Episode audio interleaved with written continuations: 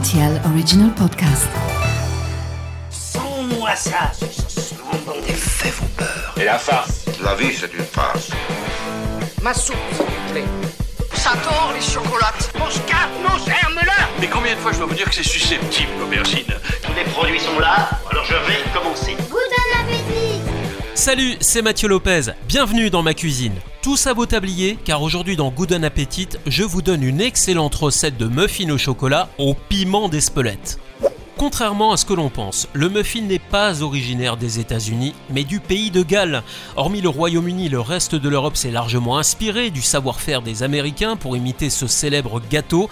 À l'arrivée, cela donne un muffin qui se mange à toutes les sauces salé, sucré, glacé, fondant et parfois plus sec pour mieux le tremper dans la crème anglaise et se régaler.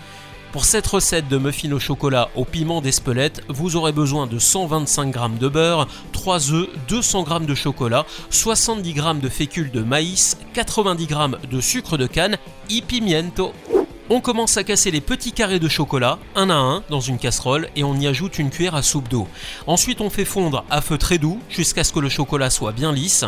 C'est utile de rappeler que le choix du chocolat est important, car cette recette n'est pas portée sur le sucre, mais bel et bien sur le vrai goût du cacao, que l'on sublimera d'ailleurs grâce au piment d'Espelette qui va venir relever ces délicieuses saveurs. Optez donc pour un chocolat pâtissier et de qualité. Une fois que le chocolat est bien fondu, on ajoute le beurre découpé en petits morceaux dans la casserole. On remue le tout à l'aide d'une spatule pour faire refroidir l'appareil et une fois que la température est redescendue, on ajoute 3 jaunes d'œufs, le sucre, la fécule de maïs, une pointe de piment et on fouette jusqu'à obtenir un mélange homogène. Étape suivante, on sort le batteur du placard, on monte les blancs en neige à l'intérieur d'un bol. Pensez aussi à ajouter une pincée de sel, c'est très important. Pour savoir si vos blancs sont bien fixés, rien de plus simple. Vous retournez le bol, et si ça tient en place, c'est que tout est bon. Pour finir, vous mélangez vos blancs avec l'autre appareil en prenant soin d'utiliser une spatule. Faites des gestes amples et délicats pour incorporer les éléments. En effet, vous aurez noté que ma recette ne contient pas de levure, donc on ne jouera pas sur la pousse aujourd'hui.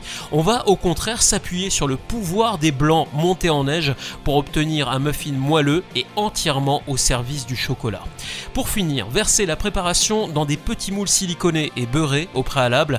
Préchauffez le four à 180 degrés pendant 10 minutes, le temps de préparer puis faire cuire pendant 15 minutes à mi-hauteur.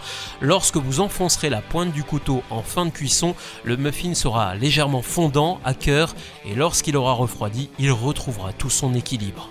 Et voilà, j'étais ravi de vous recevoir dans ma cuisine pour ces muffins au chocolat au piment d'Espelette. Et maintenant, c'est à vous de jouer les chefs en cuisine.